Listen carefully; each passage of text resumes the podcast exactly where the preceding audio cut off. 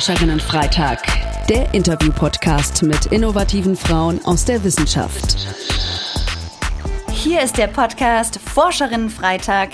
Ich bin Sandra Fleckenstein, eure Moderatorin, und ich habe heute eine innovative Frau zu Gast.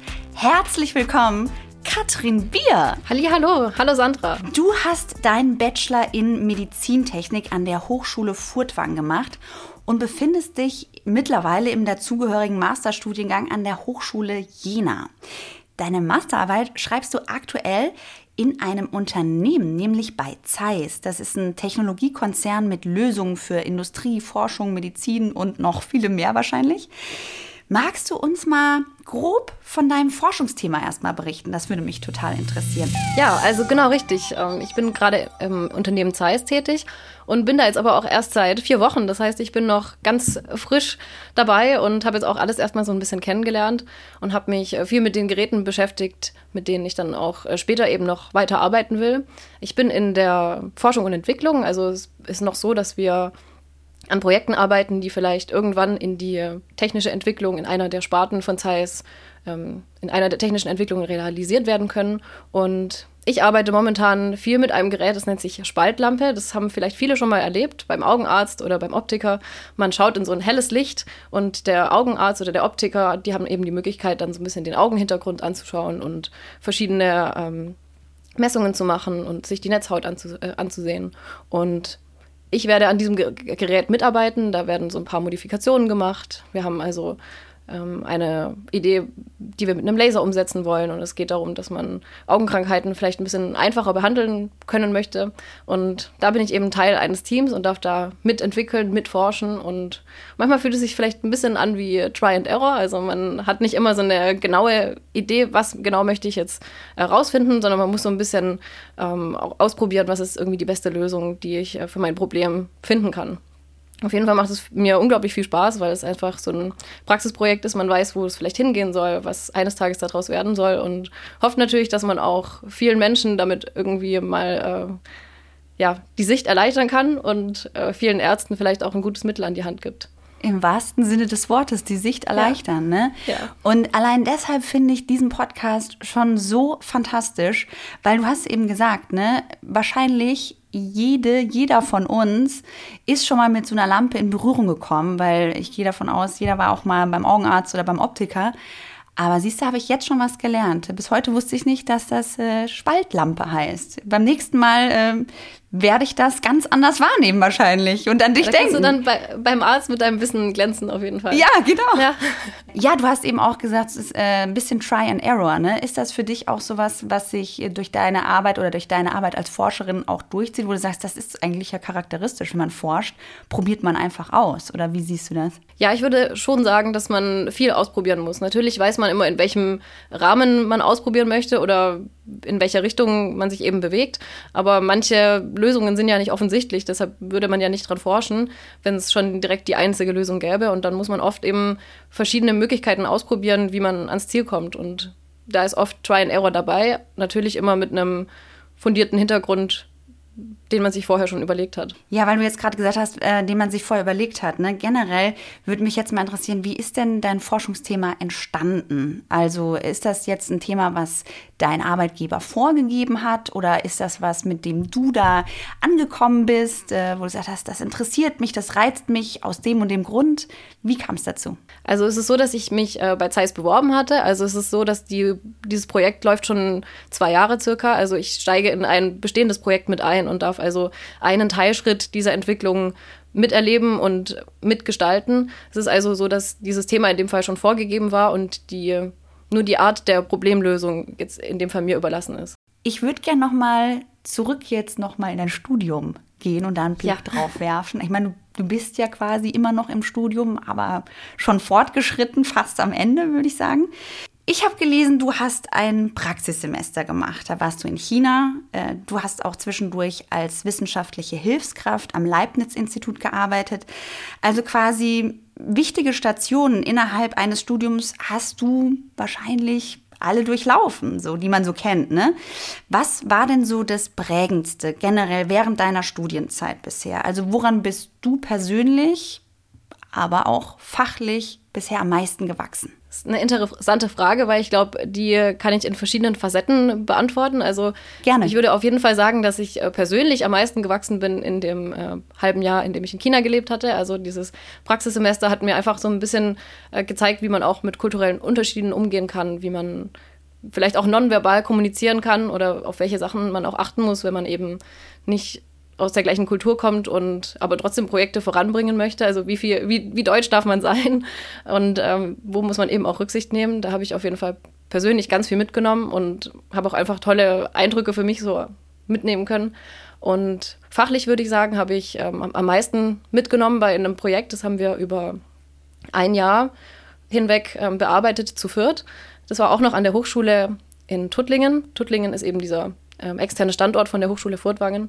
Und da haben wir eine Handprothese entwickelt. Also es gab dann eben vier Bereiche. Es gab die, die Hardwareentwicklung, die Softwareentwicklung, da ging es um eine Smartwatch und die Konstruktion und die Schnittstellenansteuerung. Und schlussendlich hatten wir so einen Prototyp einer Handprothese, äh, Handprothese die also aus einem 3D-Drucker kam und die man mit der App ansteuern konnte. Und das, es war vielleicht ein bisschen Spielerei, aber man hat einfach sehr viel gelernt, weil ganz viele Themen äh, bis dahin noch gar nicht im Studium irgendwie vorkamen und man konnte dann also sehr viel Neues dazulernen, einfach durch Try and Error teilweise auch, genau. Da ist es wieder. Ja. Und was ich auch deutlich da jetzt raushöre aus, aus deiner Antwort, dass du immer schon jemand scheinbar warst, der, ähm, dem dieser Praxisbezug unglaublich wichtig ist. Ne? Dass man nicht vor sich hin studiert, Sachen zerdenkt, sondern dass man es einfach dann auch umsetzt und anfassen kann und dass man auch weiß, wofür man das macht. Und das ist jetzt eine total gute Überleitung ähm, äh, zu meiner nächsten Frage an dich, äh, weil, wie wir haben es schon gehört, du bist derzeit ja bei Zeiss, also bist auf die Industrieseite gewechselt, sage ich jetzt mal. Mhm. Was ist denn der Hintergrund, vielleicht auch der Vorteil für dich, dass du in einem Unternehmen deine Masterarbeit schreibst und nicht eben ausschließlich an der Hochschule? Also für mich ist es einfach wichtig, so einen Prax äh, Praxisbezug zu haben. Also natürlich gibt es auch an der Hochschule oder an Universitäten viele praxisbezogene Projekte, aber in einem Unternehmen hat man kann man so ein bisschen schon eine, eine, Struktur kennenlernen, in der man später vielleicht auch arbeiten möchte. Das ist auf jeden Fall ein Vorteil in der Hinsicht. Und gleichzeitig auch hat man mehr das Gefühl, dass, es ein, dass man an Projekten mitarbeitet, die vielleicht auch in naher Zukunft eben an, an den Kunden gelangen können oder so. Also Grundlagenforschung finde ich extrem wichtig. Ich habe nur für mich gemerkt, dass es was ist, was mir persönlich nicht so viel Spaß macht, sondern ich einfach lieber so ein bisschen ähm, näher am Produkt sein möchte und einfach äh, genau sehr, sehr praxisbezogen die Projekte durchführen möchte. Und mein Studium war auch schon immer sehr praxisorientiert. Also auch die, die Hochschule in Tuttlingen und auch die Hochschule hier in Jena sind sehr darauf bedacht, dass eben viel Praxisbezug hergestellt werden kann, dass auch Projekte immer sehr ähm, viel mit Anfassen zu tun haben und äh, selbst machen und entwickeln. Und auf der Schiene bin ich einfach immer, habe ich mich sehr wohl gefühlt und deshalb habe ich auch immer so die Orientierung dazu gehabt. Auch in der Bachelorarbeit habe ich ja auch in einem Unternehmen gearbeitet und da an einem Projekt mitwirken dürfen. Also das ist so die, die Linie, die gut zu mir passt. Und die sich ja scheinbar durchzieht. Ne? Also du bist von Haus aus an eine Hochschule gegangen, die schon einen Praxisbezug hat. Ich meine, Hochschulen im Gegensatz jetzt zu Universitäten haben ja eh tendenziell einen höheren Praxisbezug. Dann bringst du deine von, von Haus aus natürliche, ja, dein Interesse an, an Dingen zu entwickeln, die wirklich auch bestimmtes, ein konkretes Ziel haben. Und daraufhin hast du dann, wenn ich das jetzt richtig zusammenfasse, deine Entscheidung getroffen, okay, dann gehe ich für die Masterarbeit jetzt auch wieder in ein Unternehmen und gucke, was da gerade gebraucht wird, woran die gerade arbeiten, woran die forschen und bringe da alle meine Fähigkeiten und Fertigkeiten ein. Genau richtig, ja. Okay. Super spannend. Äh, ja, jetzt äh, sind wir schon ja quasi mitten im Unternehmen drin. Erzähl mal ein bisschen, wie sieht denn dein Arbeitsalltag so aus? Also ich habe jetzt äh, gehört, du hast extra heute für das Interview ein bisschen früher Feierabend gemacht. Das ist ja schon mal, äh, ja, sehr löblich. Vielen Dank extra, dass du dir Zeit genommen hast. Ähm, das heißt, bist, hast du dort direkt ein Büro oder arbeitest du doch hin und wieder auch aus dem Homeoffice? Wie lange arbeitest du da? Erzähl mal so ein bisschen aus deinem Alltag. Ja, also ich äh, fühle mich mittlerweile sehr, sehr normal berufstätig tatsächlich. Also ich habe eine 38-Stunden-Woche, bin also als ähm, Praktikantin angestellt und habe dort einen eigenen Arbeitsplatz. Also ich habe äh, viel Platz, um mich da auszubreiten, habe einen Computer und einen Bildschirm und kann also jeden Tag vor Ort arbeiten. Dadurch, dass ich die meisten Tätigkeiten momentan bei meiner Aufgabe im Labor durchführe, werde ich sowieso jeden Tag irgendwann einmal mindestens dort vorbeischauen und sehe deshalb für mich das wichtig, dass ich eigentlich immer vor Ort bin. Ich hätte auch die Möglichkeit, ins Homeoffice zu gehen, wenn ich jetzt sage, ich mache viel Literaturrecherche oder ich schreibe an meiner Masterarbeit, dann ist das auf jeden Fall auch mal möglich. Aber an sich bin ich jeden Tag dort und merke auch, dass mir das hilft, dass ich einen, einen geregelten Alltag habe. Also ich fange meistens um 8 Uhr an und dann weiß man auch, okay, wenn Feierabend ist, dann gehe ich nach Hause und dann geht es einfach morgen wieder weiter. Da hm, habe ich Gefallen dran tatsächlich. Und ja, ja, kommt ja immer drauf an, auch was, genau. man, was man selbst für ein Typ ist, ne? Ja. So, ähm, ja. ja. Also ich freue mich auch dann tagsüber die Kollegen zu sehen oder auch mein, mein Ansprechpartner ist äh, für mich sehr wertvoll, dass ich da immer wieder Fragen stellen kann und wenn man sich dann einfach kurz auch nur über den Weg läuft, dann reicht das meistens schon, um mir kurz eine Rückmeldung einzuholen. Da habe ich dann auf jeden Fall, kann ich davon profitieren. Okay, du hast jetzt gerade, jetzt, jetzt, jetzt greife ich mal eine Frage auf, die war so gar nicht geplant. Äh, du hast gerade gesagt, dann hast du dort deinen Ansprechpartner. Ich nehme mal an, das ist ein männlicher Kollege, der dein Betreuer. Ja. Okay. Äh, du bist in der Medizintechnik unterwegs. Mm, ist das ganze Arbeitsumfeld eher männerdominiert da? Ja, also ich habe auch vorhin äh, die Kollegen genannt. Ich hatte gerade überlegt, aber es ist so, dass ich keine direkte Kollegin habe. Also im Team sind wir zehn Männer und ich. Ich merke aber, dass sich diese, diese Zusammensetzung langsam ändert. Also die Studiengänge, die ich jetzt besucht hatte, waren eigentlich immer halb-halb. Also wir waren da großer Teil Frauen und ich hatte auch das Gefühl, dass die Frauen eher die waren, die das Studium von Anfang bis Ende durchgezogen hatten und die Abbruchrate eher bei den Männern war, weil man sich als Frau vielleicht noch ein bisschen intensiver überlegt hat, gehe ich in so eine Richtung und dann will man es auch wirklich. Und in der, in der Abteilung, in der ich mich jetzt befinde, ist also wirklich ein sehr geringer Frauenanteil. Also sind äh, viele, viele Männer, viele auch, sehr, äh, viele auch promoviert. Also habe ich so am Anfang ein bisschen gemerkt, dass ich da Respekt davor habe, dass also sehr viele auch eine, eine, lange wissenschaftliche Karriere schon hinter sich haben und dass ich da manchmal mich so ein bisschen wie das kleine Würmchen fühle, dass ich also noch einen langen Weg vielleicht auch vor mir habe. Aber da würde ich mir natürlich wünschen, dass es mit der Zeit einfach sich ein bisschen besser durchmischt. Katrin, genau deswegen machen wir den Podcast hier. Ja. Du, im äh, Vorgespräch hast du erzählt, dass du dich selbst gar nicht so sehr als klassische Forscherin siehst, weil du eben genau diesen praktischen Ansatz äh, verfolgst, von dem du ja eben schon berichtet hast. Und natürlich eben auch durch deine Masterarbeit, die jetzt eng mit der Industrie verknüpft ist. Also Forschung muss definitiv auch aus meiner Sicht nicht unbedingt an eine Universität oder einen akademischen Titel geknüpft sein. Mich interessiert jetzt, was ist eine Forschung für dich? Die Frage hatte ich mir auch nochmal gestellt nach, nach diesem Vorgespräch. Und ich glaube, Forschung bedeutet für mich einfach neugierig sein und neue Ideen generieren, neue Ideen ausprobieren und einfach nicht locker lassen. Also, wie, wie gesagt, am Anfang hatte ich mich vielleicht selbst auch nicht direkt als Forscherin gesehen, weil ich dachte, ich bin ja nicht von morgens bis abends im Labor und ich erfinde nicht nur neue Sachen, sondern ich probiere nur Sachen anders zu machen mit einer Idee, die es vielleicht schon gibt, aber neu gedacht. Aber ich glaube, Forschung ist eben viel mehr und kann eben auch in, in praktischem Kontext immer wieder so genannt werden. Also kann man eigentlich sagen, Forschung ist vielleicht schon sowas wie eine Lebenseinstellung. Könnte man sagen, vielleicht, ja. So eine Neugierde, die du erwähnt hast, Dinge zu hinterfragen, Sachen herauszufinden, finde ich mega spannend. Äh, vielen Dank äh, für deine Meinung an der Stelle.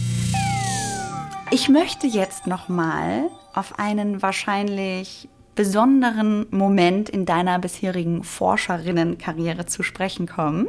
Du hast dir schon gedacht, mhm. du grinst schon. 2021 hast du nämlich den Applied Photonics Award für die beste Bachelorarbeit gewonnen. Erstmal herzlichen Glückwunsch natürlich noch dazu. Dankeschön. Ähm, was ist denn die Innovation an deiner Bachelorarbeit? Was macht das alles so innovativ? Wieso hast genau du diesen Preis gewonnen und verdient wahrscheinlich? Ja, ich, also ich habe es mich auch mal wieder gefragt, wie, wie konnte das passieren? Aber was die Idee vielleicht ist oder was das Neugedachte ist, dass die, also die Bachelorarbeit hat sich beschäftigt mit einem Thema aus der Endoskopie. Endoskopie ist die ähm, Untersuchung von der Bauchhöhle zum Beispiel, also der Untersuchung von, von Gewebe oder Körperteilen, ohne dass man eben einen großen Schnitt machen muss, sondern man kann über kleine Öffnungen im Körper die Kamera einführen. Das ist also einfach ein Endoskop, ist so eine Stabkamera. Und mittlerweile gibt es auch so besondere Endoskope, die zwei Kameras vorne haben und äh, der Operateur oder Ärztinnen können dann mit einer 3D-Brille dieses Operationsgeschehen in 3D vor sich sehen. Und äh, das wird auch schon gemacht und ist auch eine, eine tolle Technologie. Und meine Bachelorarbeit hat sich damit beschäftigt, dieses Bild, was man ja sowieso schon bekommt, in, äh, mit einer Bildverarbeitungssoftware umzurechnen und daraus nicht nur diesen Bildeindruck zu generieren, den der Arzt sowieso schon bekommt, sondern eben auch noch Messungen zu machen. Das heißt, der Computer sagt einem dann, ich habe hier einen Tumor vor mir, der ist ungefähr so und so groß und dass eben ein Arzt oder Ärztin, dass sie wissen, wenn, wenn sie diesen Tumor rausschneiden wollen, wie, wie viel Gewebe muss es ungefähr sein, wie weit ist es noch weg von meinem Werkzeug. Und diese Idee gab es bis jetzt noch nicht in dem Kontext der Endoskopie. Und da habe ich eben mir eine Lösung überlegt, die vielleicht eines Tages ja mal angewendet werden kann und vielleicht den, dem einen oder anderen hilft, bei Operationen. Wahnsinn, ich bin wirklich beeindruckt. Jetzt, vielleicht fragen sich jetzt die ZuhörerInnen, wie läuft denn sowas ab? So einen Preis hätte ich auch gerne. Äh, wird man da vorgeschlagen oder bewirbt man sich da irgendwo drauf? Wie war das bei dir? Also das war tatsächlich ein sehr aktiver Prozess. Also ich habe einfach über einen E-Mail-Verteiler also die Möglichkeit gesehen, dass man sich dafür bewerben kann. Also es ist auch so, dass der Preis von, vom Fraunhofer Institut in Jena verliehen wurde. Das heißt, über unsere Hochschule wurde da ein bisschen Werbung dafür gemacht und ich habe mich dann da aktiv dafür beworben. Man muss dann auch von dem Betreuer oder Betreuerin der Bachelorarbeit oder Masterarbeit ähm, ein, ein Schreiben einholen, aber es geht dann nur darum, dass, dass sie eben bestätigen, dass, dass sie das auch eine gute Idee finden. Also sie müssen jetzt kein ähm, Schreiben machen, in dem sie einen empfehlen. Das ist also sehr unkompliziert von dieser Seite aus. Man muss dann für, für diese Bewerbung ein Bewerbungsschreiben formulieren, in dem auch die Arbeit so ein bisschen vorgestellt wird. Also zwar vielleicht so ein vier oder fünf Seiter. Und da kann ich, glaube ich, auch viele einfach dafür ermutigen, so Möglichkeiten immer wahrzunehmen. Also man weiß unterm Strich auch nicht, wie viele sich tatsächlich beworben haben, ob es überhaupt eine große Konkurrenz gab. Man muss sich einfach da immer wieder so ein bisschen ähm, Mut, muss Mut fassen und sagen, ich probiere es aus und ich möchte mal präsentieren, was, was ich habe, äh, was ich gemacht habe und was ich der Welt zeigen möchte. Und da muss man einfach manchmal auch ein bisschen selbst aktiv werden und kann da viele tolle Möglichkeiten wahrnehmen. Das finde ich auf jeden Fall eine ganz tolle Message, Katrin, äh, dass, du, dass du die ZuhörerInnen ermutigst, äh, tatsächlich einfach auch aktiv zu werden, weil von, von, ne, vom Zuhause sitzen und vor sich hin forschen, ähm, in der Regel passiert da nicht so viel, sondern man muss das, was man kann und macht, irgendwie auch nach außen tragen. Das finde ich total wichtig an der Stelle. Mhm. Katrin, wie geht's jetzt für dich weiter? Also klar, du bist gerade, hast gerade mit deiner Masterarbeit angefangen, bist da natürlich dann erstmal jetzt äh, die nächsten Monate wahrscheinlich schwer beschäftigt. Aber hast du schon Pläne? Hast du Ziele? Wie geht's danach weiter? Ja, also der erste Plan ist, äh, genau, meine Masterarbeit fertigzustellen. Also voraussichtlich Mitte Oktober möchte ich damit auch durch sein. Also meine Stelle ist auch begrenzt jetzt bei Firma Zeiss auf sechs Monate, sodass es so einen zeitlichen Rahmen gibt, in dem man dann auch sagt, da ist meine Deadline und da möchte ich dann auch was geschafft haben und dann ist es auch fertig. Und danach werde ich äh, sehen, wie es weitergeht. Also Jena gefällt mir sehr gut, aber ich bin hier auch nicht äh, an Jena gebunden und kann mir aber sehr, sehr gut vorstellen, dann auf Arbeitssuche zu gehen und einfach in einem Beruf zu arbeiten, der mir mindestens so viel Spaß macht wie alles, was ich bisher gemacht habe und in der Medizintechnik zu bleiben. Und wer weiß, irgendwann vielleicht mal mir eine Promotion noch überlegen. Momentan ist es aber für mich eher keine Option, weil ich sage, ich möchte einfach mal wirklich was äh, längerfristiges tun und genau einem Beruf nachgehen, in dem ich vielleicht auch verschiedene Sachen ausprobieren kann. Ja, ich bin auf jeden Fall gespannt, wie es bei dir weitergeht und äh, werde das äh, ein bisschen mitverfolgen am Rande vielleicht. Katrin, meine letzte Frage an dich. Mm, was ist denn dein Lieblingsgetränk? Damit hast du jetzt nicht gerechnet. Ja, richtig. Ich trinke äh, gerne äh, Limette-Minze-Limo. Limette-Minze-Limo. Okay. Jetzt stell dir doch mal vor, Du sitzt in deinem Lieblingscafé. Es ist ein total sonniger Tag, also wie heute auch, ne? So sitzt da total entspannt bei einer Limette, schöner Zungenbrecher auch, Limette Minz Limo. und dir gegenüber sitzt dein jüngeres Ich. Und da du jetzt aber ja von Haus aus noch relativ jung am Anfang deiner Karriere mhm. stehst, würde ich sagen, dein jüngeres Ich, das sich am Ende äh, der Schullaufbahn befindet. Was möchtest du deinem jüngeren Ich mit auf den Weg geben? Ich glaube, ich würde einfach meinem jüngeren Ich sagen, freu dich auf die Zeit, die kommt. Ich habe immer schon mich für Technik interessiert. Das heißt, es äh, war auf jeden Fall schon damals mir klar, dass es eine Richtung sein kann, die mir gut gefallen könnte. Damals wusste ich ja noch nicht, dass es wirklich so sein wird.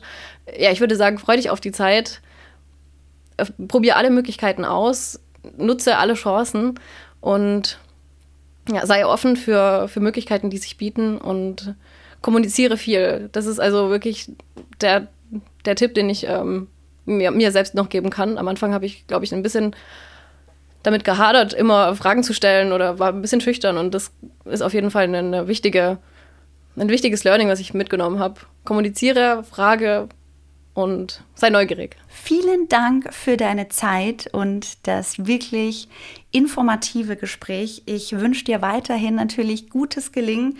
Vor allen Dingen jetzt erstmal viel Erfolg für deine Masterarbeit und natürlich noch ganz viele Preise. und äh, ja, bei euch möchte ich mich natürlich auch nochmal von Herzen bedanken, liebe ZuhörerInnen, nämlich dafür, dass ihr euch heute hier reingeklickt habt. Ja, vielen Dank, dass ich dabei sein durfte. Wir hoffen, dass euch die Folge gefallen hat. Auf unserer Plattform innovative-frauen.de findet ihr weitere spannende Inhalte. Schaut doch gerne mal vorbei. Habt ihr Fragen oder Wünsche? Dann schreibt uns an podcast.innovative-frauen.de. Ihr findet uns auch bei Instagram, Twitter, YouTube und LinkedIn. Und eine Info zum Schluss für die Transparenz. Die Plattform Hashtag Innovative Frauen wird aus Mitteln des Bundesministeriums für Bildung und Forschung im Rahmen der Förderrichtlinie Frauen in Wissenschaft, Forschung und Innovation, Leistungen und Potenziale sichtbar machen, Sichtbarkeit strukturell verankern unter dem Förderkennzeichen 01 FP 21070 gefördert. Die Verantwortung für den Inhalt liegt beim Kompetenzzentrum Technik Diversity Chancengleichheit e.V.